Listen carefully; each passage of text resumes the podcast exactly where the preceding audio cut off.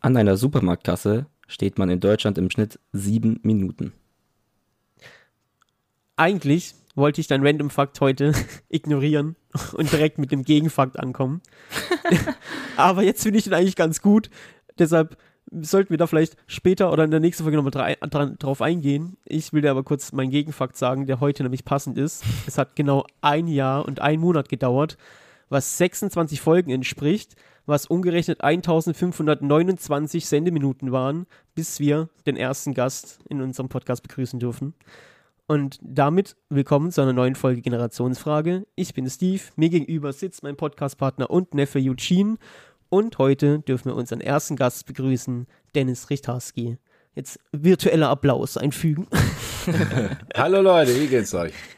Es freut uns riesig, dass du da bist. Wirklich nett, dass du dir Zeit genommen hast. Kein und, Problem. Ähm, für die Leute, die dich nicht kennen, würde ich einfach mal ganz kurz äh, erzählen, woher ich und oder wir dich kennen. Und ähm, dann kannst du dann gerne nochmal einfügen, wenn wir irgendwas Wichtiges vergessen haben. Denn das ist doch tatsächlich ein sehr passender Gast, wenn wir von Generationen sprechen, weil du weißt es wahrscheinlich nicht, aber in unserem Haushalt bist du ähm, über mehrere Generationen bekannt sogar. Also das ist sehr passend, denn ich habe damals angefangen, Giga, Giga zu gucken, Giga und Giga Games. Und über die Generation hinweg habe ich das dann an meinen kleinen Bruder weitergegeben, der dich dann durch Game One kennengelernt hat und dann eben jetzt auch meinen Neffen, der dich durch Rocket Beans und Game Two kennt. Also zieht sich das tatsächlich auch in unserer Familie schon über Generationen. Deshalb hätten wir uns keinen besseren Gast in Generationsfrage als ersten Gast wünschen können als dich. Also nochmal vielen Dank, dass du da bist. ja, kein Problem. Interessant, dass sich da noch einer dran erinnern kann an die alte Giga-Zeit. Ja. Und wie? Also die Giga-Zeit, es gibt fast nichts, was mehr Jugend, frühe Jugendzeit wie Giga für mich ist. Also ich glaube, meine Mom hat es damals gehasst. So sehr wie ich es geliebt habe, so sehr hat sie es gehasst, weil Giga war für mich eben Giga Games bis 0 Uhr. Danach kam die Giga Queen Wiederholung. Die habe ich dann auch noch geschaut, bis ich eingeschlafen bin und dann eben morgens immer verschlafen oder sogar auch mal daheim geblieben, weil Giga Games doch zu lange ging. also ja, ja, das, war, das war spät, ne? Ich habe ja, das, das vorher auch geguckt, bevor ich da gearbeitet habe. Ich habe da 2000 angefangen, im März. Du warst Lokalreporter erst, oder? Genau, lokal angefangen in Hannover. Und Giga gibt es seit 98. Das heißt, ich habe das vorher zwei Jahre hin und wieder auch gesehen und deswegen mich da beworben. Aber die haben mich auch gar nicht beim ersten Mal genommen. Also, äh, da hatte ich mich beworben, da kam eine Absage und äh, dann später habe ich ähm, bei einem Lokalsender gearbeitet hier in Hamburg. Der heißt Hamburg 1 und die haben auf der gleichen Etage das Hamburger Lokalstudio von Giga gehabt. Mhm. Hier am Hamburger Roten Baum in so einem Media Center. Und äh, wenn du da über den Flur gelaufen bist, hast du dann natürlich das Giga-Studio gesehen. War ich verwundert, was, wieso denn hier Giga? Ich wusste gar nicht, was ein Lokalstudio ist. Aber über die Monate, die ich da gearbeitet habe bei Hamburg 1, habe ich die Leute kennengelernt, habe mit denen viel Spaß gehabt und dann wurde ich irgendwann gefragt, ob ich da vielleicht nicht anfangen möchte. Und äh, so hat meine Bewerbung nicht geklappt, aber später haben sie, haben sie mich dann von sich aus gefragt. So war das. aber das war ja generell ein Ding bei Giga und auch bei Rocket Beans später, oder? Dass da immer viel mehr über persönlich kennenlernen ging als über. Also ja, mittlerweile wahrscheinlich nicht mehr, aber da war ja immer viel alte Freunde und irgendwie Bekannte und das war ja auch immer das, was für mich das auch ausgemacht hat, was Spaß gemacht hat, weil man einfach gemerkt hat, da ist irgendwie auch hinter der Kamera irgendwie Freunde, die einfach zusammen coolen Stuff machen und nicht irgendwie zusammengewürfelt, gecastete Leute. Also wurde später mehr, vermehrt natürlich, aber anfangs hatten wir schon das, das Gefühl von Freundesgruppe, die zusammen einfach coolen Shit im Internet macht. Ja, auf jeden Fall. Ich bin ja ein gemeinsames Hobby gewesen und das verbindet natürlich. Ne? Wir waren alle Nerds mhm. und dann versteht man sich natürlich sofort und äh, dementsprechend war das tatsächlich auch so hinter der Kamera, dass sich alle sehr, sehr gut verstanden haben. Ja, also das hat man auch definitiv gemerkt. Also gerade so die Anfangszeiten, die ersten Jahre Rocket Beans, also das war für mich und auch für meine Frau, also wir haben das zusammengeschaut, das war täglich Brot, also andere gucken dann abends ihre Netflix-Serien, wir haben eigentlich immer Rocket Beans geschaut, das war völlig, völlig Alltag. Ähm, wir haben aber noch gar nicht gesagt, was unser Hauptthema ist. Ähm, das passen natürlich, wenn wir jemand wie dich hier haben, da reden wir natürlich auch ein bisschen über Games.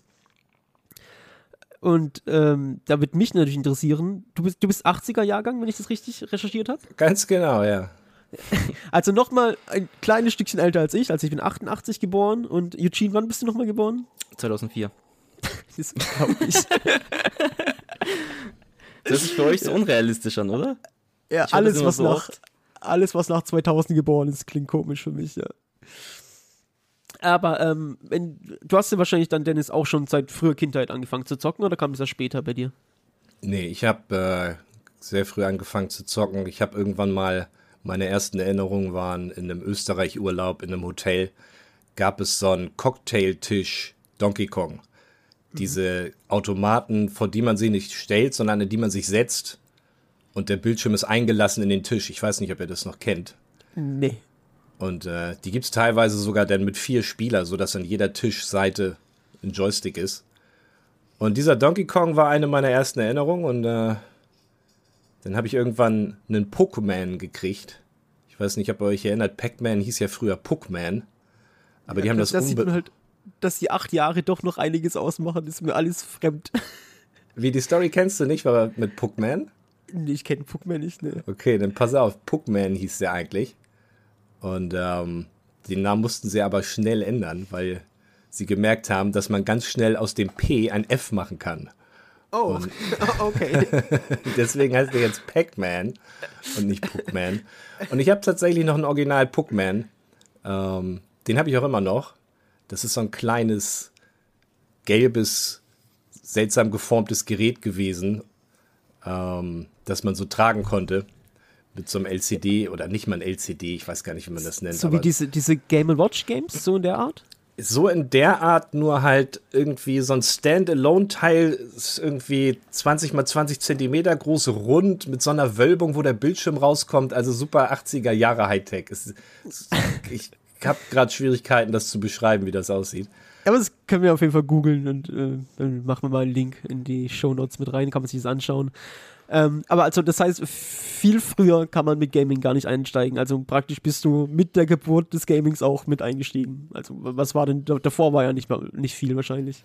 Ja, das stimmt. Vorher war nicht viel, da waren nur wen wenige Pixel und äh, Pong zum Beispiel. Aber ähm, ja, ich glaube, ich habe so Mitte der 80er angefangen, würde ich sagen, Anfang der 80er. Okay. Also bei mir war dann tatsächlich die erste Erinnerung ähm, der Nintendo, also der erste, der NES und der Super Nintendo hatten meine Eltern beide, obwohl die gar nicht game-affin sind. Das war, glaube ich, einfach so, so ein 80er, Anfang 90er Ding, dass man neue Technik daheim haben will. Ähm, und da habe ich auf jeden Fall als, als Kind dann drauf gespielt und ja, das ganz klassisch halt Super Mario World, meine, meine erste Erinnerung. Und dann später auch mit meinem Cousin, der hier oft schon im Podcast erwähnt wurde, der mein Zocker-Ferienfreund war. Mit dem haben wir dann Super Nintendo und Nintendo Entertainment System gezockt. Und da haben wir auch gar nicht damals unterschieden, was der neuere oder der bessere ist. Das war noch völlig naiv. Wir haben einfach das gespielt, auf was wir Bock hatten. Und ich weiß nicht, ob das noch jemand kennt von euch, ähm, wenn die Eltern irgendwie Konsolen hatten, die, oder die Familie, die nicht einem selbst gehört haben, dass so Spiele auch einfach aufgetaucht sind. Also ich kann mich nicht daran erinnern, dass ich jemals ein Super Nintendo-Spiel mir speziell gewünscht oder ausgesucht habe, sondern die waren halt irgendwie immer da. Die haben Geschwister gekauft, Eltern gekauft, keine Ahnung. Und meine erste wirklich eigene Konsole, wo ich dann gesagt habe, also ich war halt nie PC-Spieler, was bei Dennis wahrscheinlich zutrifft, können wir auch gleich nochmal drüber reden. Ähm, meine erste Eigenkonsole war aber dann, was ich mir selbst gewünscht habe und die dann mir gehört habe, war tatsächlich der Nintendo 64. Also da ist viel Zeit vergangen, da warst du wahrscheinlich schon tief im Gaming drin, bis der Nintendo 64 rauskam. Und bei äh, Eugene wird es wahrscheinlich noch später sein. Was, was war dein erstes? Also mein erstes äh, Game, wo ich mich daran erinnern kann, da müsste ich irgendwie drei oder vier Jahre alt gewesen sein. Das war auf der PlayStation 2. Das war, das war ein King Kong-Spiel. Das kenne ich sogar nicht, noch. Das kenne ich ob ihr noch. das kennt. Kennst du das, Das noch? war, das war das Lizen Lizenzspiel zum Film, zu dem ähm, Nee. Pe Peter Jackson King Kong Film. Ja, genau, das, das war, glaube ich, der. Und das war mein allererstes Spiel, wo ich mich irgendwie dran erinnern kann. Ja, aber es war wow, tatsächlich, also Lizenzgames sind ja meistens nicht so geil, die Lizenzspiele äh, zu, zu filmen. Aber das habe ich auch positiv in Erinnerung irgendwie. Das hat Spaß ich glaube, gemacht, doch. glaub, das, war, das war sogar echt ganz gut sogar. Jetzt weiß Ja, ich, wenn ob- man jung ist, hat man viele positive Erinnerungen, auch an die schlechten Spiele. Ja, Das- ich glaube auch. Das ich glaub, stimmt, ja. ja. Wir kennen ja, glaube ich, alle, wenn wir diese alten Sachen nochmal rausholen auf dem Emulator oder auf den ganzen Classic-Konsolen, die jetzt rausgekommen sind und man sich dann nach drei Minuten denkt, also wie habe ich das denn die ganze Ferien durchspielen können? Das ist nach, nach fünf Minuten meistens langweilig einfach. Aber äh, ich merke schon, dass wir wahrscheinlich dann auch komplett in andere Richtung gegangen sind. Du, Dennis, warst wahrscheinlich eher PC-Spieler, weniger Konsole, oder? Äh, anfangs ja, anfangs hatte ich einen C64, das ist ja noch nicht wirklich ein PC gewesen. Mhm. Und ähm, ich hatte, ich wollte immer Konsolen haben. Ich habe immer auf die Freunde geguckt, die ein NES haben, die dann später ein SNES hatten oder ein, eine Konsole von Sega oder die alten Ataris. Die habe ich nie gekriegt, weil meine Eltern schon früh gemerkt haben, dass ich da schnell übertreibe mit dem Spielen. Mhm. Und ähm, dementsprechend musste ich dann immer bei meinen Freunden hauptsächlich spielen und habe erst sehr spät dann, ich glaube mit 14 Jahren, meinen eigenen PC gekriegt. Und ähm, habe aber dann später, als ich dann größer war und mir das selber kaufen konnte und dann auch alleine gewohnt hat oder so, dann aber versucht alles nachzuholen und mir auch den Konsolen geholt und ich hatte auch mal eine lange, lange Zeit, wo ich so gut wie nur Konsole gespielt hatte, weil einfach das war die Zeit von der Xbox 360 und der PlayStation 3. Die Konsolen, die waren so gut und hatten für kurze Zeit den PC auch ein bisschen überholt. Das, ähm, so von der Grafik her sah das mhm. richtig, richtig gut aus und der PC hatte gar nicht mehr so die Nase vorn. Das hat sich jetzt wieder ein bisschen geändert.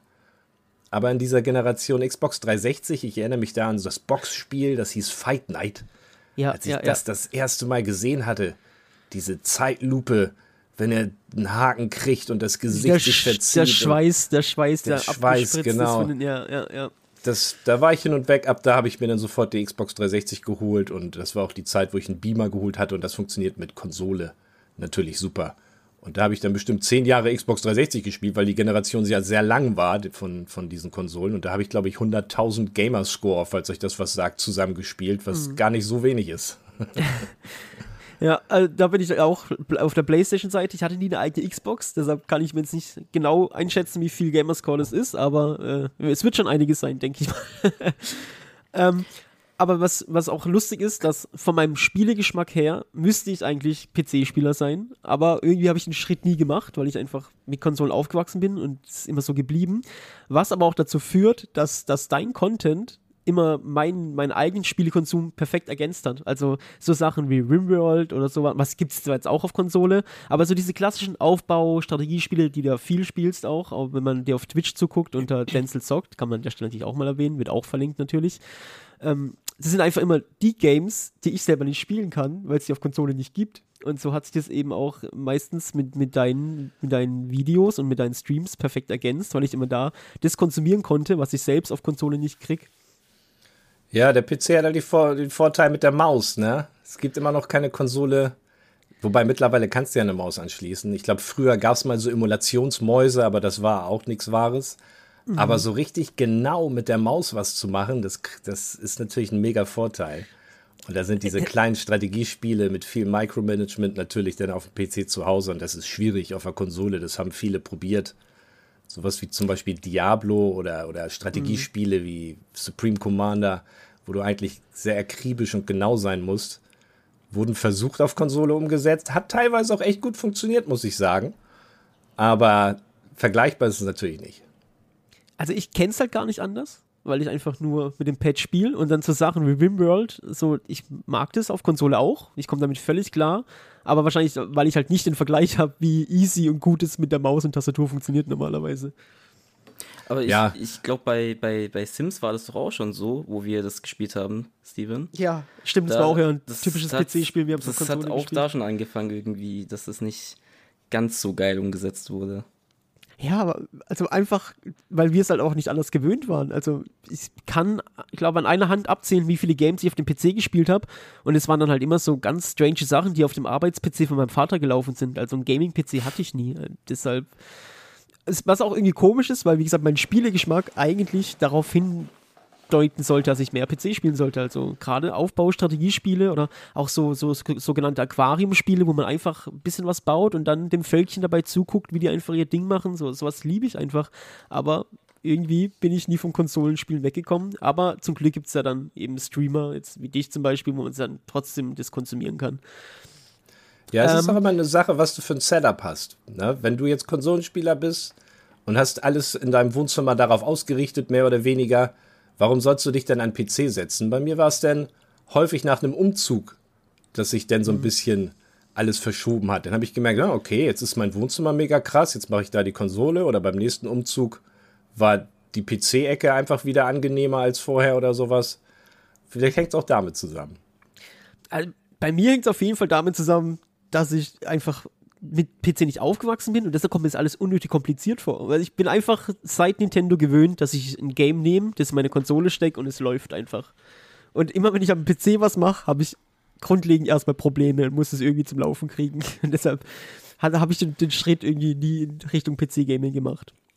Und es war halt wahrscheinlich auch, wie man aufwächst. Du, Aiden zum Beispiel, bist ja auch dann durch mich und durch meinen kleinen Bruder auch Konsolen geprägt gewesen. Und deshalb war der, jetzt bist du ja zum PC umgestiegen irgendwann, jetzt endlich. Genau. Jetzt, also aber es hat ja bei dir auch ewig gedauert. Ja, aber ich kann sagen, also jetzt, wo ich gerade am PC sitze, auch ist schon, also der, der Unterschied ist schon enorm, gerade auch, ich finde es auf dem PC halt einfach irgendwie angenehmer. Also ich finde, ich finde zu zocken auf dem PC ist irgendwie viel entspannter und einfacher. Okay. Also siehst du, aber den Fakt sehe ich zum Beispiel gerade nicht, weil es ist doch viel entspannter auf dem Sofa mit einem Pad zu sitzen, als auf so einem Gaming-Chair am Schreibtisch. Man eh schon am Schreibtisch sitzt den ganzen Tag im Büro oder sowas und dann auch noch. Aber ich, ja, das, das sind Geschmäcker verschieden und so ein Clip gibt es für, für jeden etwas. Ich glaube, das liegt, glaube ich, auch am Spiel. Also kommt drauf an, was du zockst. Ja, safe. Also wie gesagt, es gibt ja auch so viele Games, die einfach auf der Konsole nicht umsetzbar sind. Wobei, äh, war nicht früher eigentlich der Shooter, so das Aushängeschild für Maus und Tastatur. Ich finde mit dem Pad mittlerweile, kann, also ich, ja, ist halt wahrscheinlich wieder Gewöhnungssache, aber ich finde Shooter mit dem Pad einfach richtig gut. Ja, mittlerweile ja. auf jeden Fall. Aber als Shooter neu waren auf Konsole, da musste sich ja die ganze Menschheit erstmal umgewöhnen. Man kannte das ja nicht, diese, ja, diese Analogsticks so, so wirklich fein mit motorisch zu steuern, dass du auf was triffst. Da haben sich jetzt natürlich, da hat sich die ganze Generation natürlich drauf eingeschossen und kann das. Aber als das neu war, ich weiß noch, wie ich das erste Mal versucht habe, einen Shooter zu steuern, das, äh, das war schlimm. Aber weißt du noch, welcher Shooter gewöhnt. das war? Bitte nochmal? Weißt du noch, welcher Shooter das war? Äh, ich weiß, Gears of War ähm, war etwas, wo ich anfangs sehr viele Probleme hatte auf der Xbox 360. Äh, ich weiß auch nicht, der erste Shooter, den ich gespielt habe auf Konsole, war äh, GoldenEye auf dem Nintendo 64. Und wer den Nintendo 64 äh, noch kennt, der kann sich vorstellen, was für ein Krampf das war. Also, das war, das war wirklich weit weg von gut zielen können damit. Ja, aber auf dem Nintendo 64 war es, glaube ich, nur ein Analogstick, ne? Ja, genau. Da, da musste man mhm. ähm, bei GoldenEye mit dem Analogstick so die Rundumsicht steuern und mit diesen C-Tasten, diese vier gelben C-Tasten, da hat man sich irgendwie, ist man irgendwie gelaufen damit. Also war komplett umständlich. Also, aber trotzdem hat GoldenEye riesengroßen Spaß gemacht im Multiplayer, weil eben alle damit zu kämpfen hatte. Es war ja nicht so, dass dann irgendjemand überlegen war, weil er eine bessere Steuerung hatte, sondern wir haben ja alle mit dem gleichen Controller gespielt. Ähm, wenn wir dann weitermachen über, über Kindheit, Jugend, dann mit 14 hast du den ersten PC gehabt, sagst du. Ja. Wie, wie schnell war dir klar, dass du beruflich in die Richtung Games gehen willst?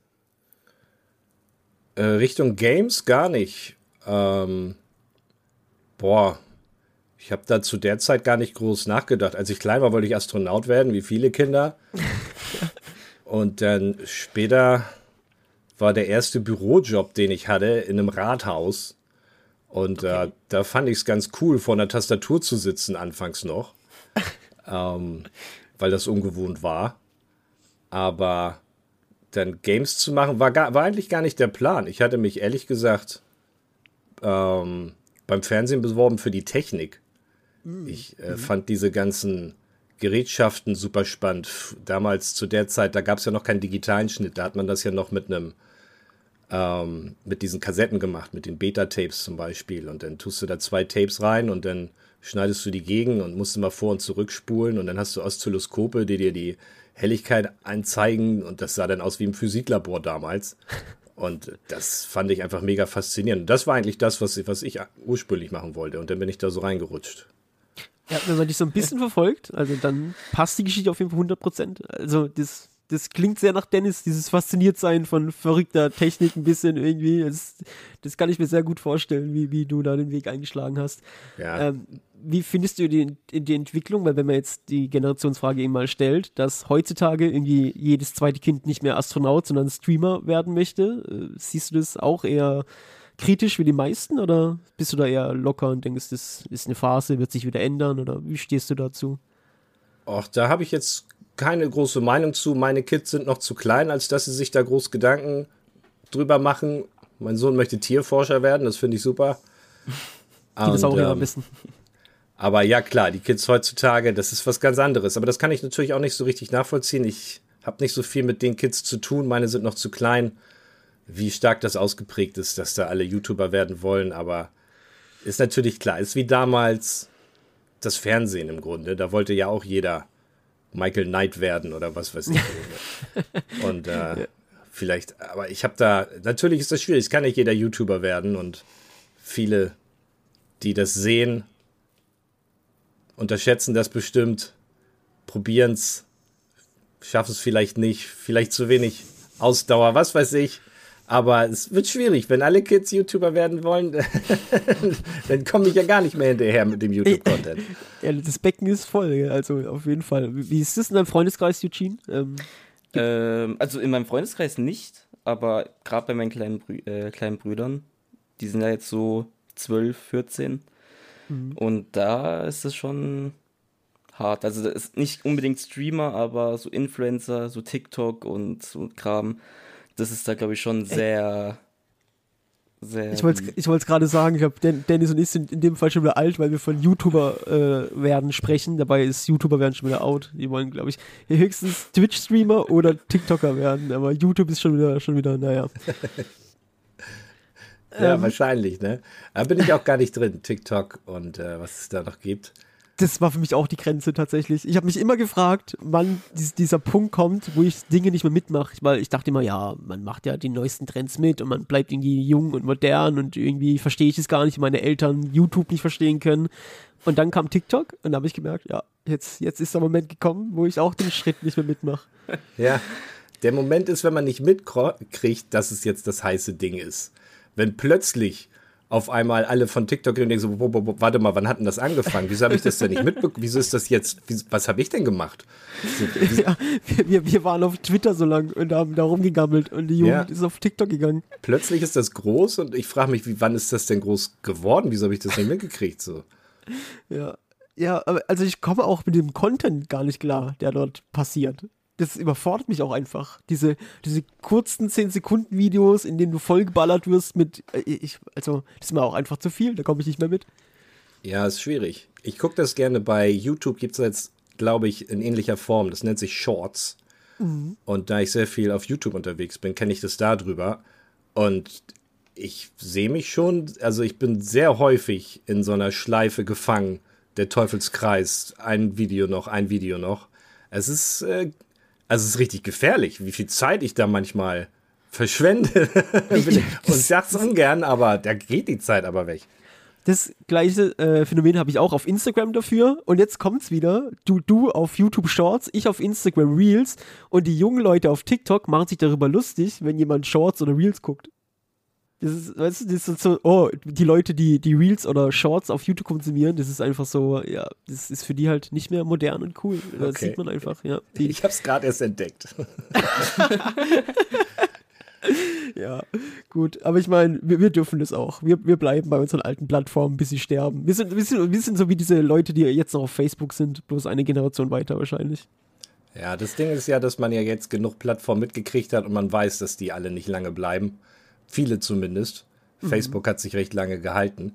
Das Aber stimmt, mittlerweile ja. denkt man, ja, okay, ich, ich halte es aus, ich, ich lasse es aus. Nächstes Jahr ist eh was anderes, was soll's. Ich finde es auch einfach so anstrengend, woanders hinzugehen und da wieder sich sein, seine, seine Bubble aufzubauen, weil bis ich da wieder die Vorschläge, den Algorithmus so einge eingestellt habe, dass, dass der mir zusagt, der, ja, das ist einfach Arbeit mittlerweile. Also ich hatte keine Lust, mir einen TikTok-Account zu machen und da von null anzufangen. Ja, wahrscheinlich. Hast, wenn du was hast, Eugene, in deinen Notizen, was irgendwie thematisch reinpasst, dann wirf's gerne in den Raum. Also, sonst, also sonst ich, ich habe jetzt noch, äh, ich habe halt nur ganz viele Games aufgeschrieben, aber ich glaube, die kriegen wir heute alle gar nicht mehr. Äh, ich habe einfach nur, ich glaube, das Spiel, was ähm, mich von Kind zu Pubertät geführt hat, war halt FIFA. das klang sehr intim. Du warst sehr intim mit dem, mit dem Game, oder? ja. nee, aber äh, ich muss es erwähnen. Ich will es zwar nicht erwähnen, FIFA ist so eine Hassliebe, aber das hat mhm. mich halt so begleitet Also von Kind bis heute leider noch. Ich sag extra leider, weil es ist wirklich dieses Jahr, nee, es wird immer so, glaube ich, auch bleiben, dass es jedes Jahr eigentlich das gleiche Spiel ist, nur mit kleinen Veränderungen und du zahlst Ja, jedes halt- Mal 70 Das ist Euro halt mehr. ein Vollpreis-Update, sind wir ehrlich. Ja, war das nicht aber sogar mal Thema, dass die das machen? Einfach nur, du äh, zahlst es einmal und dann kommen Updates? Ich glaube, das war Ist- mal Thema. Ist ja wie bei vielen Sachen so. Also manchen Leuten ist es bewusst, oder ich glaube vielen ist es bewusst, aber solange die Leute halt dann trotzdem kaufen, ist es den Entwicklern halt relativ egal. Also dann machen die halt ihr Vollpreis-Update, Ja, wenn es also- gekauft wird.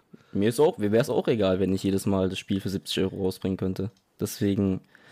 Aber man muss auch sagen, es gibt ja auch gute Seiten oder gab gute Seiten an FIFA. äh, wie hast du den FIFA Street Teil denn noch im Kopf? Weil der war für mich auch sehr präsent als Ja, Kind. ich meine, den haben wir zum Dreiergespann gespielt, also mein kleiner Bruder, du und ich. Deshalb Mhm. äh, haben wir da viel Spaß damit gehabt. Aber das sind halt auch so Sachen, das ist sch- schwierig nachzuvollziehen, glaube ich, weil da haben wir halt unsere eigenen Mannschaften gebaut, also äh, unsere Kumpels und uns und dann hat es natürlich umso mehr Spaß gemacht. Aber FIFA Street ist halt für mich ein ganz anderes Game wie FIFA an sich, die Reihe. Ich finde nur die Frage generell spannend, weil du gesagt hast, das Spiel hat dich begleitet von deiner Kindheit bis jetzt. Ähm, Gibt es bei dir, Dennis, eine Spielereihe, die du seit, seit Kindheit oder frühen im Erwachsenenalter immer, immer wieder, die dich so begleitet durchs Leben?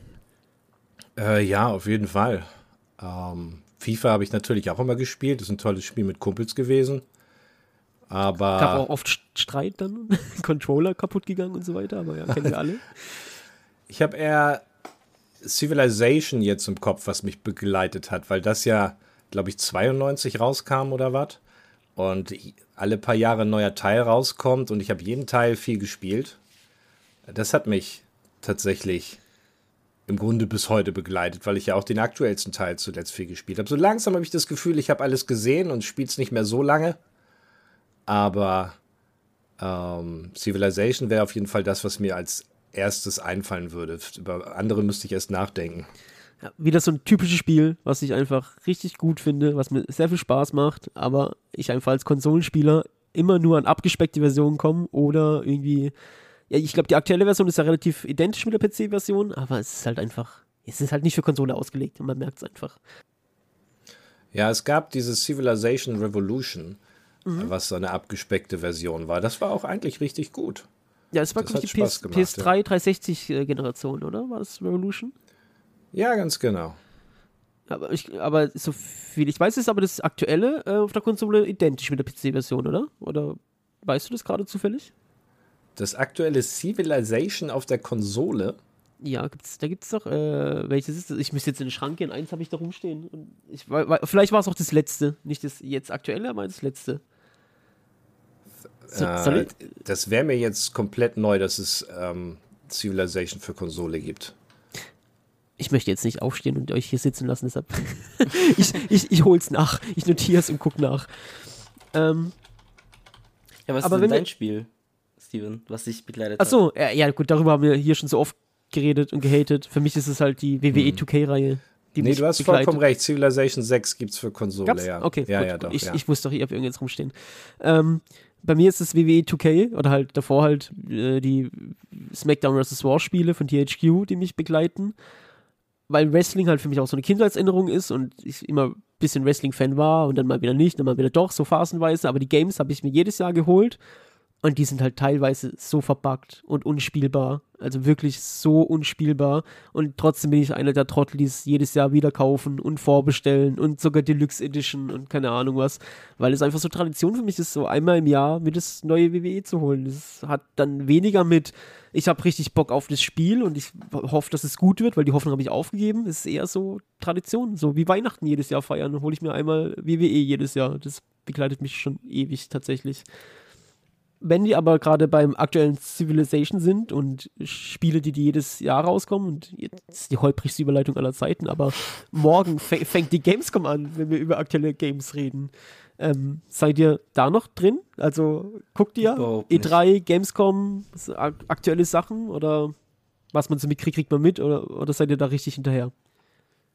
Also ich hänge komplett hinterher. Ich wusste nicht mal, dass es morgen die Gamescom ist. nee, ich bin du da wahrscheinlich auch raus. schon eher. Ach, echt? Ja, Bist du auch raus? nee, ich war da ja sehr, sehr oft auch vor Ort. Gamescom wie auch E3 und andere Messen und ähm, das wurde halt nicht besser, finde ich persönlich, sondern immer ein bisschen schlechter. Die früher, die waren spannender, da gab es mehr Kram geschenkt, da war irgendwie alles pompöser und mehr auf interessante Spiele ausgelegt. Jetzt driftet das ja so ein bisschen ab. Jetzt geht es auch mehr Richtung Influencer und andere Dinge, äh, nicht nur Gaming. Und ähm, ich habe es oft genug gesehen und fand es immer sehr, sehr anstrengend in diesen Messen. Und äh, dieses Anstellen, äh, eine halbe Stunde, um sich ein Spiel anzugucken, das du dir eigentlich auch jederzeit bei YouTube angucken kannst, weil das, was da gezeigt wird, wirst du innerhalb kürzester Zeit auch auf YouTube finden. Das ist Ja. nicht mehr mein Ding und ich bin froh, wenn ich nicht mehr auf Messen rumlaufen muss. Das ist nämlich, also besonders wenn du da arbeitest und von Termin zu Termin und musst noch dies und das machen in diesen unglaublich lauten und überfüllten, heißen Hallen, ist super stressig. Messe ist wahrscheinlich auch in vielen Jobs immer mega stressig und das ist bei der Gamescom oder bei der E3 nicht anders. Wobei E3 natürlich immer ein Fest ist, nach Los Angeles zu fahren. in diese riesigen Hallen, die tatsächlich, die sind nicht heiß. Die haben da richtig gute Klimaanlagen. Aber das, das, das würde ich nochmal machen. Aber die gibt es ja in der Form auch nicht mehr. Jetzt nach der Pandemie hat, haben die ja gemerkt, dass online so das auch ganz gut funktioniert. Genau. Und das hat die immer super viel gekostet. Ne? So ein Platz auf der Messe kostet die Firmen eine ganze Menge. Und das vorzubereiten, die sind da Monate im Vorfeld am Plan und Content schaffen, damit sich das überhaupt, damit das Sinn macht, dass sie da auftauchen und so. Und ähm, Ja. bin ich froh, dass ich das noch mitgemacht habe, aber. Ey, du hast Fall vollkommen recht, dass die, die Messen immer schlechter werden. Ich weiß nicht, vielleicht liegt es auch daran, dass man älter wird, es wird anstrengender oder keine Ahnung. Oder, aber ich habe es auch gemerkt, also wir waren als, als Besucher sehr oft auf der Gamescom und es wird halt mit jedem Jahr anstrengender, nerviger. Später habe ich gedacht, ich gehe eigentlich nur noch hin wegen den Branchepartys, um oder Leute zu treffen, die man kennt und die Messe selbst war mir schon so anstrengend, hatte ich gar keine Lust mehr drauf. Aber irgendwie ist auch tatsächlich die Entwicklung ein bisschen schade, weil so die ersten Gamescoms, an die ich zurückdenke, die waren halt richtig gut. Es hat richtig viel Spaß gemacht, dort zu sein. Und gegen später wurde es einfach, ja, ich weiß nicht, irgendwie hat es seinen Zauber und seinen Reiz verloren. Du, Ja, Eugene, auf jeden warst, Fall. warst noch auf keiner Gamescom, oder? Nee, wir wollten, wir wollten immer gehen, aber irgendwie. Stimmt. Es hat irgendwie nie geklappt, leider. Wenn wir von der Gamescom reden, aber Gamescom 2015 war eine besondere im Zusammenhang mit heu heute. Ich weiß nicht, du erinnerst dich wahrscheinlich nicht, aber ich erinnere mich sehr gut daran, Dennis, dass wir uns 2015 dort äh, kennengelernt haben oder getroffen haben, besser gesagt. Ähm, so ganz normal, als Rocket Beans Zuschauer habe ich nach einem Foto gefragt und wir haben uns dann ganz gut unterhalten dort und waren dann abends zufällig auf der gleichen Party und hatten da einen sehr lustigen Abend. ich weiß nicht, äh, ob, wie, wie, ob der dir im Gedächtnis geblieben ist, aber mir auf jeden Fall. Und ähm, wir reden da noch sehr oft darüber, was für ein lustiger Abend es dort war. Kannst du dich an die XMG-Party erinnern, zufällig? Ich weiß nicht mehr, welche Party das war, aber ich weiß, dass wir da unterwegs waren und ich weiß, wir hatten noch ein bisschen was getrunken und vielleicht trägt das auch dazu bei, dass ich mich nicht mehr an alles erinnern kann. ja, ja. Das eine, eine andere Kühlgetränk wurde da ja schon konsumiert. Aber es war auf jeden Fall, da, da die Gamescom noch Spaß gemacht. Also das war auch irgendwie meine, meine Lieblings, ähm, also die Dosenbeats-Partys waren schon immer spaßig eigentlich, aber das war irgendwie so Peak, Peak äh, die hat, hat richtig viel Spaß gemacht damals. Ja, die Partys sind auch so ein Ding. Ne? Die waren früher, zumindest wenn du aus der Branche kommst, als normaler Besucher der Messe gehst du ja in der Regel nicht auf die Branchenpartys oder die Publisher-Partys oder sowas. Aber wenn du aus der Branche kommst, da waren die Partys früher auch eine ganz andere Geschichte. Ja, die Sony-Party war früher immer riesig. Oder Wargaming hat immer richtig viel sich kosten lassen, die krassesten Partys zu schmeißen. Auch, auch das ist heute eigentlich in der Form gar nicht mehr so existent. Ich glaube, das ist auch der Grund, also warum die XMG-Party mir so gut im Gedächtnis geblieben ist, weil das war der erste, wo so, so eine kleine Anzahl von, ich sag mal, Nicht-Content-Schaffende mit auf diese Partys konnten. Aber das war halt einfach noch nicht so groß, wie das heute ist. Also, das war einfach, das war quasi fast noch eine Branchenparty von, von YouTubern und Creatoren und ein paar nom normallos, in Anführungszeichen, die halt da mit hin durften. Und ich glaube, deshalb war die Party auch so besonders. Und mit den Jahren wurde es halt eher, ja, ein Fan-Treffen, würde ich mal sagen. Dann hat es auch so ein bisschen natürlich seinen sein, sein, sein Zauber und seine Besonderheit wieder verloren. Aber die 2015 ist mir auf jeden Fall wirklich grandios in Erinnerung geblieben. Es war so die erste Party für mich dort, wo man eben hin konnte als Nicht-YouTuber. Und äh, ja, die war einfach grandios. Eine Sache, ich erzähle jetzt nicht, wer es war, und es ist auch niemand vom Rocket Beans äh, Kosmos, also nicht, dass da irgendjemand denkt, aber auf der Party damals, auf der XMG-Party, da hast du mich mit an, in diesen VIP-Bereich genommen. Und äh, dann haben wir da ein bisschen ja, gefeiert und so weiter. Und dann kam äh, ein Content Creator zu mir und hat mich so gefragt, ja, äh, was, was ich denn so mache. Und ich meinte, ja, ich bin einfach äh, nur hier mit, Dennis. Und dann sagte er so, ja, ja, aber was machst du denn auf YouTube? Und ich meinte so, ja, nee, nee nichts, ich mache keine Videos. Und dann hat er sich ohne ein Wort zu sagen umgedreht und ist davon gelaufen. das werde ich niemals vergessen. Und mir ist heute eingefallen, wer es war. Aber Du weißt, wer es war, natürlich. Ja, aber das, noch, das, ja. äh, das behalten wir mal schön für uns. aber das hat mir auch gezeigt, ja, okay, die, die Welt ist auch ein bisschen anders hier manchmal. ich, weiß, ich weiß gar nicht, wie viel, ähm, wie viel Zeit wir noch haben, aber ich glaube, die Top 3 wird schon viel Zeit ei- einnehmen. Ja, ich habe noch, ich hab noch zwei Sachen auf meiner Liste kurz, die wir abhaken können, dann können wir äh, auf die Top 3 zu sprechen kommen, auf jeden Fall. Okay. Weil Dennis gerade eben schon angesprochen hat, ähm, dass du jetzt auch eigene Kids hast. Gibt es irgendwas in deinem Kopf, wo du sagst, da freue ich mich schon drauf, das meinen Kindern, also videospielmäßig, meinen Kindern mal zu zeigen? Da freue ich mich drauf, wenn die das mal zocken. Ja, klar. Also es ist das, ist das erste, wenn ein Kind geboren wird, was du okay, welches ist das erste Spiel, was ich zeige? Und man muss sich, wenn du Kinder kriegst, habe ich gemerkt, schon zurückhalten, Sachen nicht zu früh anzugehen. Man muss versuchen, selber seinen Drang, dem Kind was zu zeigen, ein bisschen zurückzustellen und sich und schon versuchen im Blick zu behalten, dass das Kind vielleicht noch nicht alt genug ist. Man tendiert, das habe ich für sich häufig irgendwie dazu, den Kindern zum Beispiel zu früh Star Wars zu zeigen oder sowas in der Richtung. Nur weil man es selber cool fand. Und ähm, deswegen ist das ein kleines Dilemma. Ich würde denen gerne alles zeigen, aber viele Sachen können sie noch nicht. Ich versuche damit so lange wie möglich zu warten. Und es ist auch so eine Pandoras Box, wenn du einmal die Kinder an die Videospiele ranführst. Und das habe ich beim Kleinen natürlich den Fehler gemacht, recht früh da ihn auch mit einzubeziehen. Dann ähm, das, das, ist, das, das ist ein Kampf dann, dass die Kinder die ganze Zeit nur noch Minecraft spielen wollen oder sowas. Und du sagst halt, ey, Junge, das ist draußen 40 Grad. Äh, oder, oder, oder, naja, dann, würde ich sie vielleicht nicht rausschicken, aber es ist draußen super Wetter. Geh mal draußen spielen, mach mal irgendwas irgendwie in, in der Natur. Aber äh, ja, klar, ich will denen viele Sachen zeigen und ähm, bin tatsächlich gerade auch so ein bisschen zu gucken, kannst du ihnen überhaupt alte Sachen zeigen oder finden sie das mega uninteressant? Weil ich würde ihnen natürlich auch gerne alte Sachen zeigen, aber ähm, das finden sie, glaube ich, nicht mehr so gut. Ja, also ich habe jetzt noch keine Kinder, aber ich habe auch immer diese Vorstellung, dass man die irgendwie so, so abschirmt von neuen Dingen, damit sie das Gleiche erleben können, was man auch erlebt hat. Also bevor die dann irgendwann Fortnite und Minecraft spielen, würde ich gerne, dass sie erstmal Super Mario Bros. spielen oder sowas, damit die das noch genießen können und nicht erst Fortnite gespielt haben und dann Mario angucken und denken, ja, pf, was soll ich denn damit? Das ist ja. Ja, das ist wahrscheinlich genau die Überlegung. Aber ich glaube, dass äh, das kannst du vergessen. verabschieden, ja. Das wird nichts. Das ist Ja. schwierig. Ja, aber auf der anderen Seite wahrscheinlich auch wieder passend zur Generationsfrage. Wahrscheinlich haben die aber die gleichen Gefühle, wenn sie Fortnite spielen, die wir damals hatten, wenn wir eben dann Puckman oder Mario oder was auch immer gespielt haben.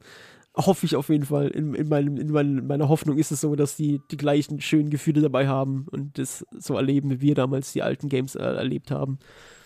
Ja, da gehe ich von aus. So viel Spaß, wie die haben bei Minecraft oder bei Lego Ninjago, was hier gespielt wurde.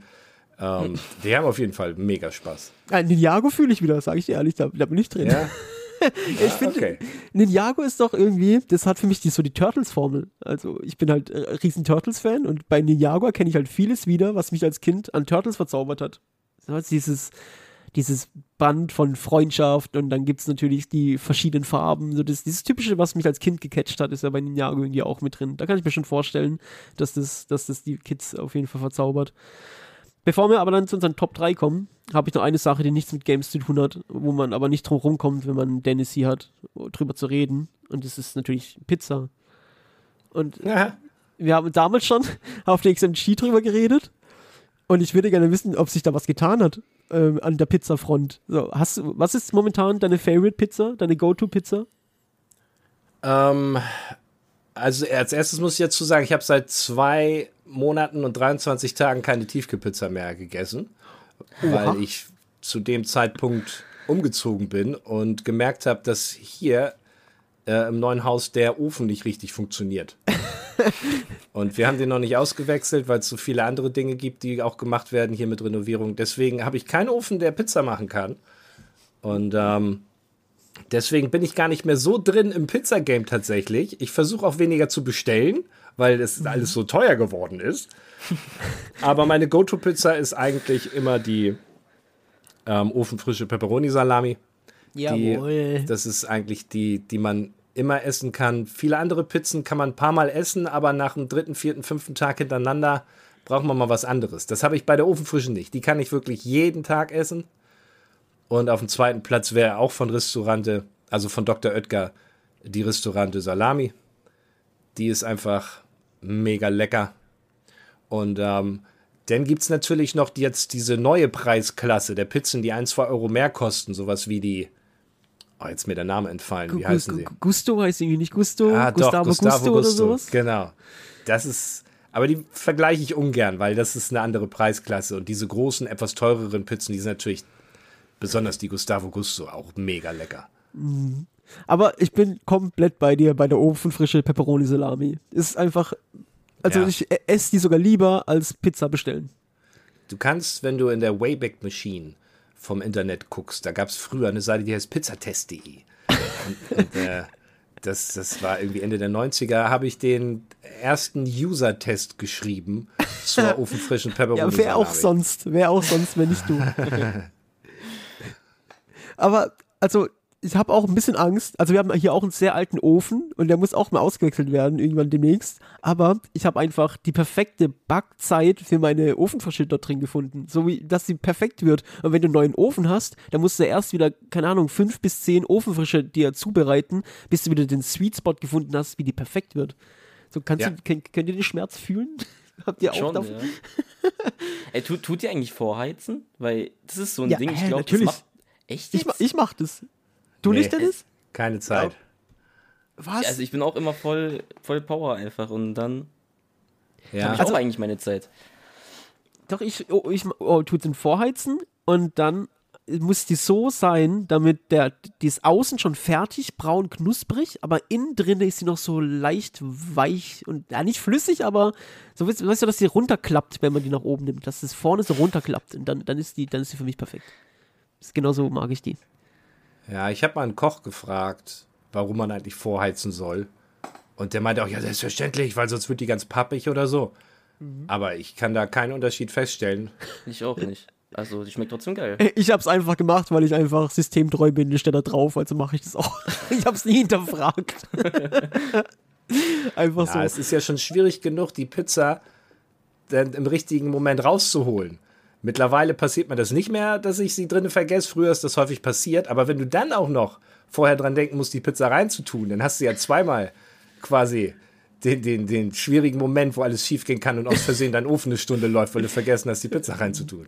Also das Schlimmste, was passieren kann, und ich wette, es euch, euch auch schon mal passiert, es muss jedem schon mal passiert sein, ist, wenn du so richtig, du hast so richtig Hunger, du kommst nach Hause, machst dir deine gute Ofenfrische und dann nimmst du sie aus dem Ofen und sie fällt einfach mit der Belagseite auf den Boden. Das ist euch auch schon Ja, passiert, klar. oder? Das das Schlimmste, das Schlimmste, was passieren kann. Ja. Ja, das, aber ich gerade das kann man aber auch noch toppen. Das Allerschlimmste, was mir mal passiert ist, ist mit richtig Hunger zu bestellen und äh, mit einem Kumpel. Und ähm, dann kamen die zwei Pizzen und die kommen bei dem Lieferdienst Smileys nicht in einem Karton, sondern auf so einem Kartonschieber, den man nicht zumachen kann, sondern so eine Kartonunterlage, wie so ein großer viereckiger Teller. Und äh, wenn du bezahlen willst, legst du die Dinger halt hin, wo gerade Platz ist. Und da wir beim Kumpel waren, habe ich die einfach in den Flur gelegt. Und nach dem Bezahlen bin ich halt original einen Schritt nach vorne und stand genau in meiner Pizza mit den Socken drin.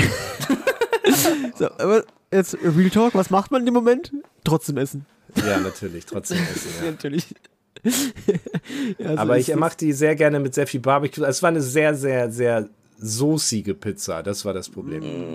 Ja, ja.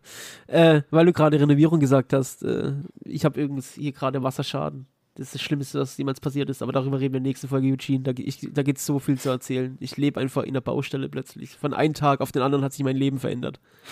Aber, aber da, Okay. dazu, Oh, shit. darüber reden wir beim nächsten Mal. Ist eine Katastrophe.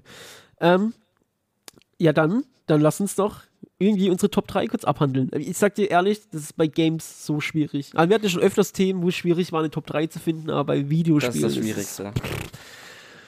Ich, ja, wer, wer willst du anfangen, Eugene, mit deinem Top, mit deinem, mit deinem Ja. dritten Platz?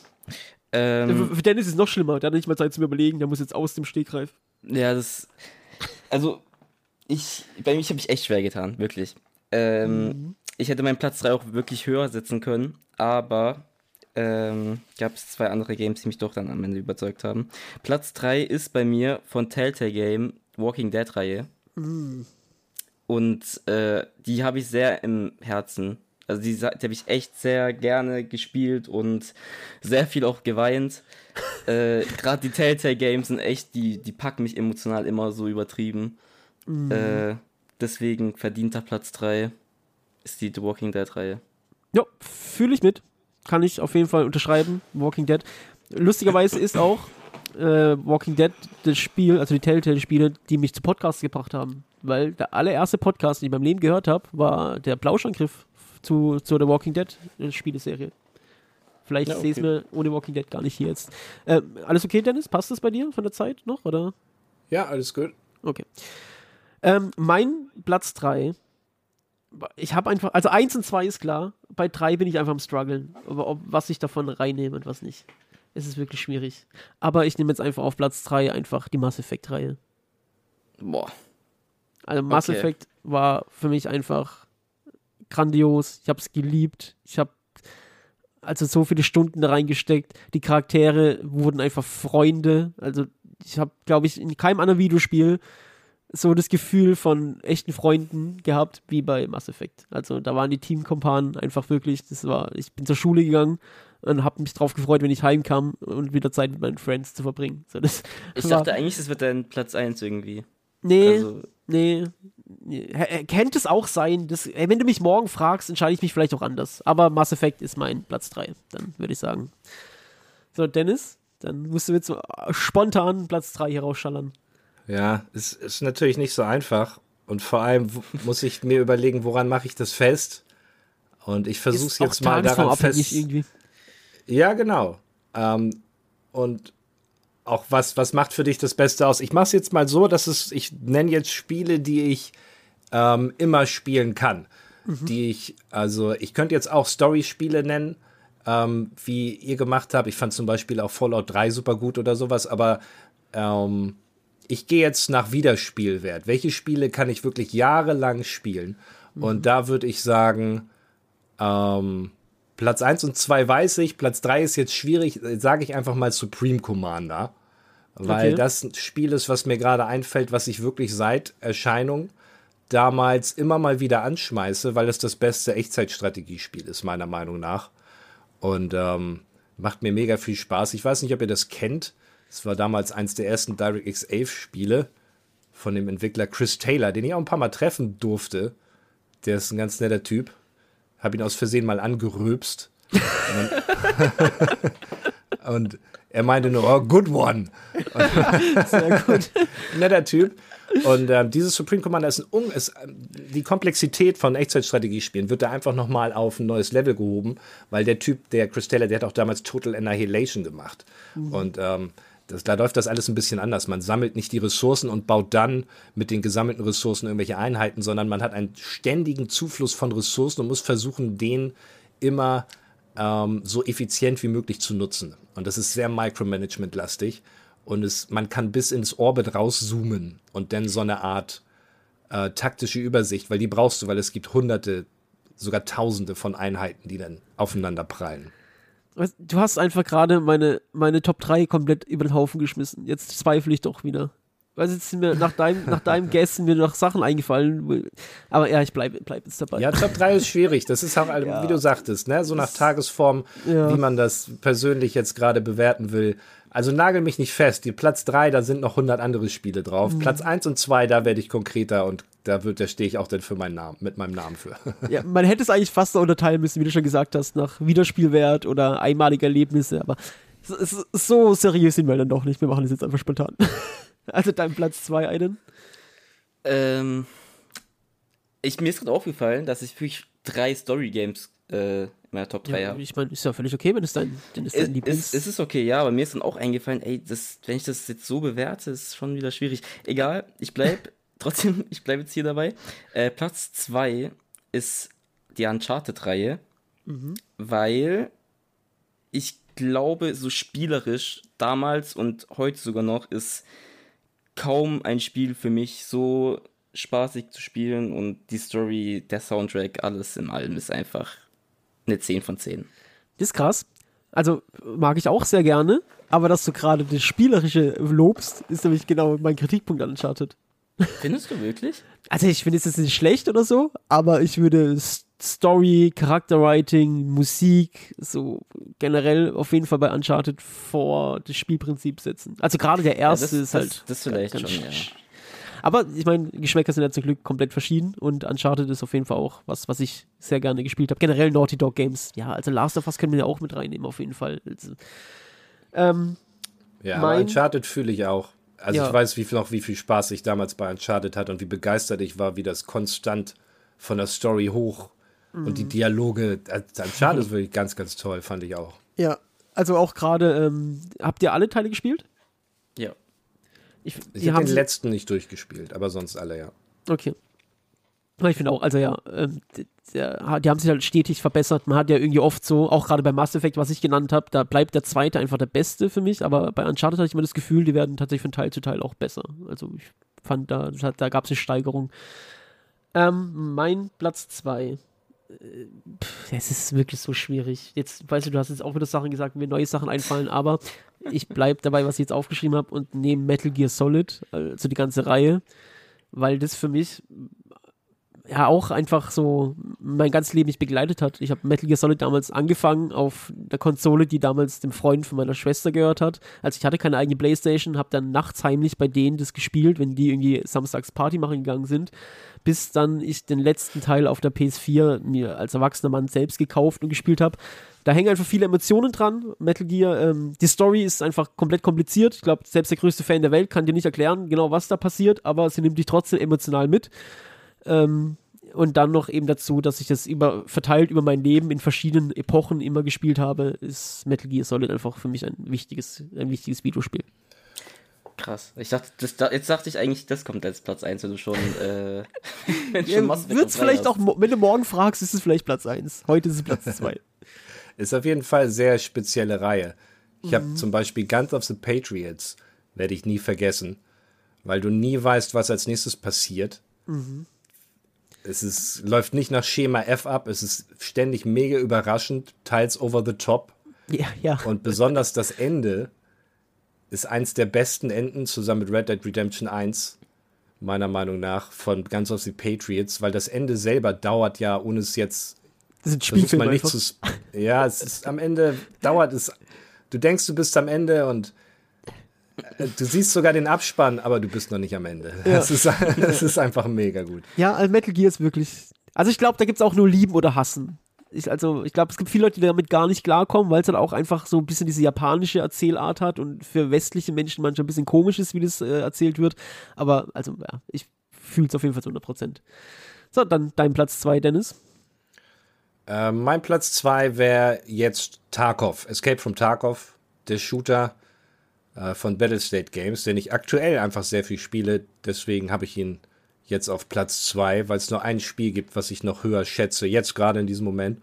Okay. Ähm, weil es einfach kein Spiel gibt, was so, ich nenne es immer intensiv, ist für mich das passendste Wort. Es gibt kein Spiel, was mich so, ähm, ja, so, so, so triggert, so toucht, so fordert und so einspannt ähm, weil du ja auch mit diesem Einsatz reingehst. Früher gab es ja mal Versuche, dass man irgendwie mit Geldeinsatz Shooter ähm, auf den Markt bringt, dass man seine Munition kaufen muss oder sowas und Geld gewinnen kann und sowas. War ja alles gescheitert. Aber das mit deinem Equipment zu machen, dass das dein Einsatz ist, alles, was du reinbringst, verlierst du, wenn du stirbst. Mhm. Ist einfach von der Grundsituation einfach so eine hohe Anspannung und dadurch, dass es auch noch so gut aussieht und ganz anders funktioniert als ein Call of Duty Shooter, wo der, der zuerst schießt, gewinnt, ist es bei Tarkov im Grunde eher, wer zuerst hört, gewinnt. Du musst viel mehr aufs Audio achten und kannst viel langsamer spielen. Es ist viel realistischer. In keinem Spiel kannst du besser snipen als in Tarkov, weil der Gegner kein Pfeil angezeigt kriegt, wo du gerade beschossen, von beschossen wirst. Und wenn du einen Schalldämpfer drauf hast und zu weit weg bist, dann hört er auch gar nicht von woher, dann hört er nur bzz, bzz. Und ähm, man kann viele verschiedene Spielstile da anwenden und besonders der langsame und heimliche Spielstil, den kann man da ausleben, was man bei anderen Spielen eigentlich nicht machen kann. Tarkov ist tolles Sounddesign, tolle Grafik, tolles, tolles Gameplay. Mhm. Das ist momentan aktuell Platz 2. Ja, dabei kann man ja auch regelmäßig zuschauen auf Twitch. Also das spielst ja wirklich auch momentan regelmäßig. Ja, da bin ich momentan. Also du hast ja auch einen Progress da. Dein Loot willst du anhäufen, deine Basis ausbauen, dein Charakter hochleveln. Es sind einfach zu viele Strudel, in die man geraten kann. sehr gut. Und dann, nach all dem, was wir jetzt schon sehr geliebt haben, jetzt müssen wir uns für Platz 1 entscheiden. Eugene? Also Platz 1 hast du sogar vorhin schon genannt. Ah, ich? Es, ah, okay, ja. okay, dann weiß ich, was kommt. Ja, ja. äh, ich glaube, es gibt für mich persönlich kein Spiel, was ähm, spielerisch, äh, Soundtrack, emotional, alles, einfach alles im Album so perfekt macht wie The Last of Us 1 und 2. Gerade Bitte keine Spoiler zu 2, aber. Nee, mach ich nicht. aber gerade zu 2, ich, ich weiß nicht, also das ist un unfassbar, wie äh, die Spielerei mich äh, gepackt hat. Mhm. Ja, also kann ich nur fast wiederholen, was ich bei Uncharted schon gesagt habe. Bloß halt auf einer emotional ganz anderen Ebene ist da halt Charakterwriting, Dialoge und emotional einfach so stark. Also ich glaube, es gibt kein Spiel, was mich nach den ersten 15 Minuten emotional so getroffen hat. Meistens bindet, äh, baut sich es ja auf mit der Zeit, dass du Bindung zu Charakteren aufbaust und dann werden die dir wichtig irgendwie. Und aber bei Last of Us hast du einfach nach 15 Minuten, also hat, hatte ich so einen emotionalen Breakdown schon, obwohl ich Charakter noch gar nicht kannte. Also das hat, glaube ich, kein anderes Spiel so schnell geschafft äh, wie Last of Us 1 damals. Das, ja, kann ich auf jeden Fall, fühle ich und ich freue mich, dass du es auf Platz 1 genommen hast, weil ich habe es sträflicherweise nicht in meiner Top 3. Du auch? Hast du es auch gezockt, Dennis? Hast du da irgendwie Aktien? Ja, drin? Last of Us 1 habe ich durchgespielt. Ähm, ist auch super, aber ähm, für meinen persönlichen Geschmack zu viel Story, zu wenig Spiel. Mhm. Es ist im Grunde ein interaktiver Film. Und sowas mag ich auch ganz gerne, besonders von Quantic Dream, die die zum Beispiel Heavy Rain gemacht haben. Mhm. Mhm. Ähm, mega krass. Aber ähm, mittlerweile mag ich nicht mehr so viele Spiele, wo zu viel geredet wird. Ich will mehr Spieli, Spieli, wenig Talkie, Talkie. Okay. Ich glaube, nicht komplett anders zum Beispiel. Ich mag es richtig gerne, Dialoge zu führen in Spielen. Also jetzt nicht äh, Zwischensequenzen gucken, muss nicht unbedingt sein, aber wenn du irgendwie ausufernde Antwortmöglichkeiten hast und lange Gespräche führen kannst, dann, so wie Mass Effect mäßig, bin ich drin. Mag ich richtig gerne. Aber ja, wie, wie wir gerade eben schon hatten, sind halt Geschmäcker zum Glück verschieden und es gibt ja auch zum Glück für jeden das passende Videospiel dann. Ähm, dann nehme ich jetzt Platz 1. Und das ist jetzt, also ich glaube, das ist sehr zeitabhängig, dass ich das Spiel jetzt nehme. Ich weiß nicht, ob das dann bleiben kann. Aber ich bin da sehr weit hinten dran mit Videospielen. Also, ja, das ist eh nochmal eine eigene Geschichte. Also, das, also, wie ich Games spiele, ist ganz komisch. Das versteht kein Mensch, der mich nicht kennt. Aber ich spiele nach Liste und ja, egal. Anderes Thema. Das, das haben wir ja schon bei, bei komischen Angewohnheiten gehabt in der Folge. Das ist jetzt zu ausufernd. Aber worauf ich eigentlich hinaus wollte, ist, mein Platz 1 ist Red Red Dead Redemption 2. Und ich kann dir genau erklären, warum. Weil Red Dead Redemption 2 etwas geschafft hat, was ich das letzte Mal gespürt habe, als ich Kind oder Jugendlich war.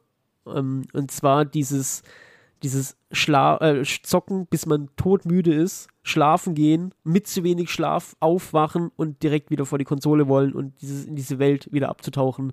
So, meistens zocke ich einfach nur noch, klar, es macht immer noch Bock, so, ist immer noch ein Hobby und es bleibt wahrscheinlich ewig ein Hobby, aber dieses, dieses Gefühl einfach wie, wie damals als Kind in den Sommerferien irgendwie morgens um fünf vor, vor dem Fernseher zu sitzen und abzutauchen in diese Welt, das hat mir Red Dead Redemption 2 wieder gegeben und zwar jetzt im Erwachsenenalter und das rechne ich dem Spiel ganz hoch an und ich war in der Welt komplett involviert. Ich habe Bindung zu dem Charakter aufgebaut, wie, keine Ahnung, zu keinem anderen wahrscheinlich in den letzten Jahren.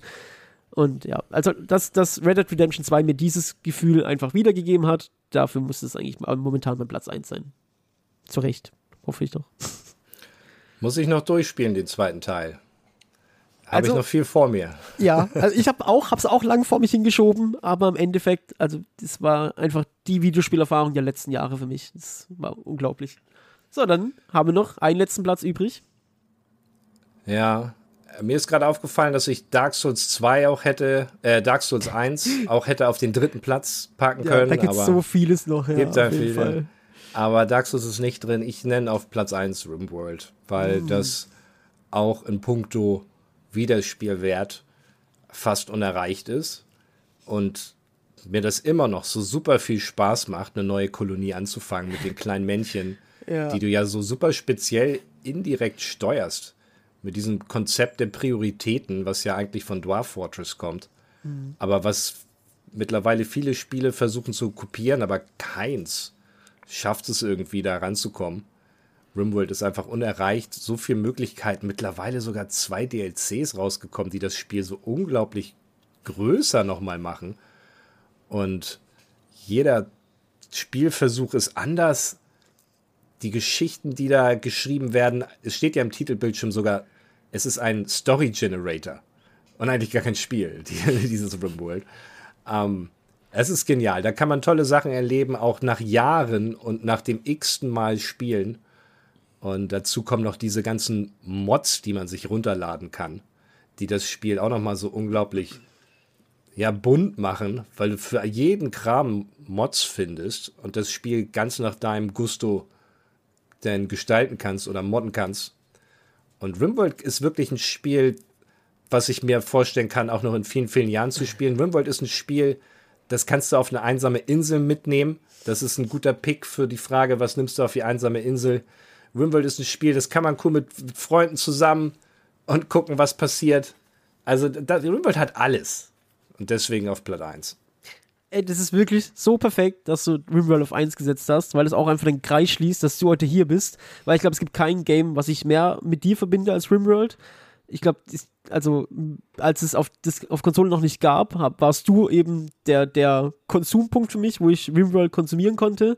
Deine ganzen Streams habe ich auf jeden Fall immer geguckt, wenn RimWorld gespielt wurde. Es war einfach, also das, weißt du, das muss, muss man auch nicht selber zocken, da kann man auch zuschauen und hat einfach richtig viel Spaß dabei, weil einfach diese kleinen Geschichten, die sich entwickeln zwischen diesen Bewohnern, die so einfach aussehen, aber trotzdem so viel Persönlichkeit haben.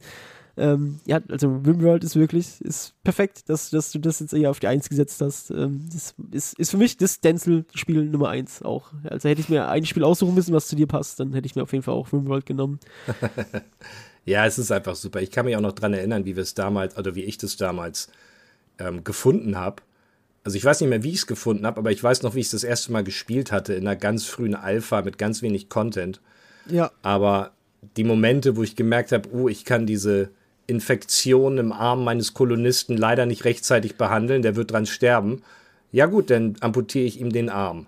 Dann kann er weiterleben. Das, das war so der Moment, wo ich dachte, what? Was ist das für ein unglaublich gutes Spiel? Und ähm, da kann ich mich immer noch dran erinnern. Ja. Also für mich war es ein bisschen Architect und dann RimWorld irgendwie, weil die auch Ja. optisch ein bisschen ähnlich aussehen, aber das waren auch immer meine Lieblingsstreams bei dir. Also Ich muss mal ganz kurz an die Tür, das hat geklingelt, bin gleich wieder da. Okay, Paketbote. Okay, easy. Ja, äh, dann sind wir mit den Top 3 auch durch. Und dann ähm, haben wir jetzt auch eine Stunde fünf. Das heißt, wir kommen auch langsam zu, zum Ende der Folge. Ähm, ja, ich kann mich nur wiederholen. Also, es hat, hat mich wirklich, hat uns wirklich mega gefreut, dass du dir Zeit genommen hast, dass wir hier mit dir ein bisschen über Games quatschen konnten. Ähm, dann kommen wir noch zu den förmlichen Sachen, die natürlich erwähnt werden müssen. In erster Linie heute äh, könnt ihr auf jeden Fall Dennis beim Zocken zuschauen auf Twitch. Unter Denzel zockt findet man nicht da, oder? Ja, genau.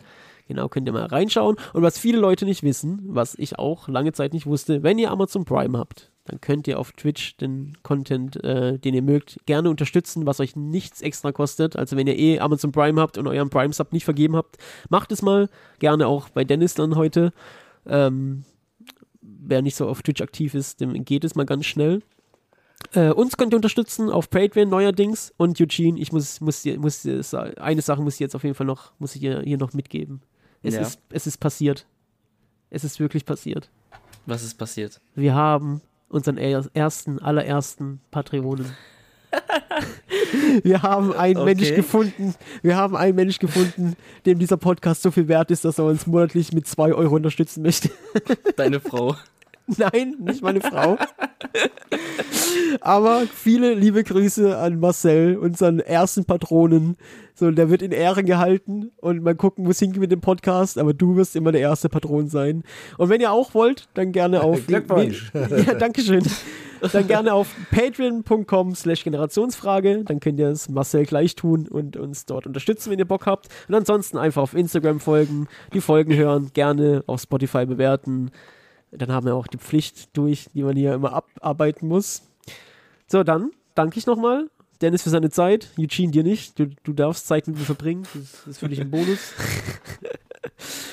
ähm, ja, danke euch auch. Hat Spaß gemacht. Ah, ja, das freut uns. Uns auf jeden Fall auch. Hast du noch irgendwelche Worte, letzte Worte? Hast du noch irgendwas auf der Seele? Möchtest du noch was loswerden? Wer ich? Ja, natürlich. Ähm, ja, ich ähm, muss jetzt gleich los, die Kids abholen und dann gucke ich mal, ob ich am Nachmittag Zeit habe, ein bisschen in Tag auf meine, mein Stash aufzuräumen, damit ich abends bereit bin, wieder loszuziehen. Aber, ähm, ey, vielen Dank, hat Spaß gemacht. Wir danken äh, dir, wir hatten auch jawohl. riesengroßen Spaß. Ähm, dann allen Zuhörern, hoffentlich hattet ihr genauso viel Spaß wie wir und dann hören wir uns zur nächsten Folge wieder dann wieder ohne Denzel. Also wird es auf jeden Fall nicht mehr so professionell. Dann kriegt er den alten komischen Trash-Talk wieder. Und bis dahin sagen wir auf Wiedersehen. Ciao. Tschüss.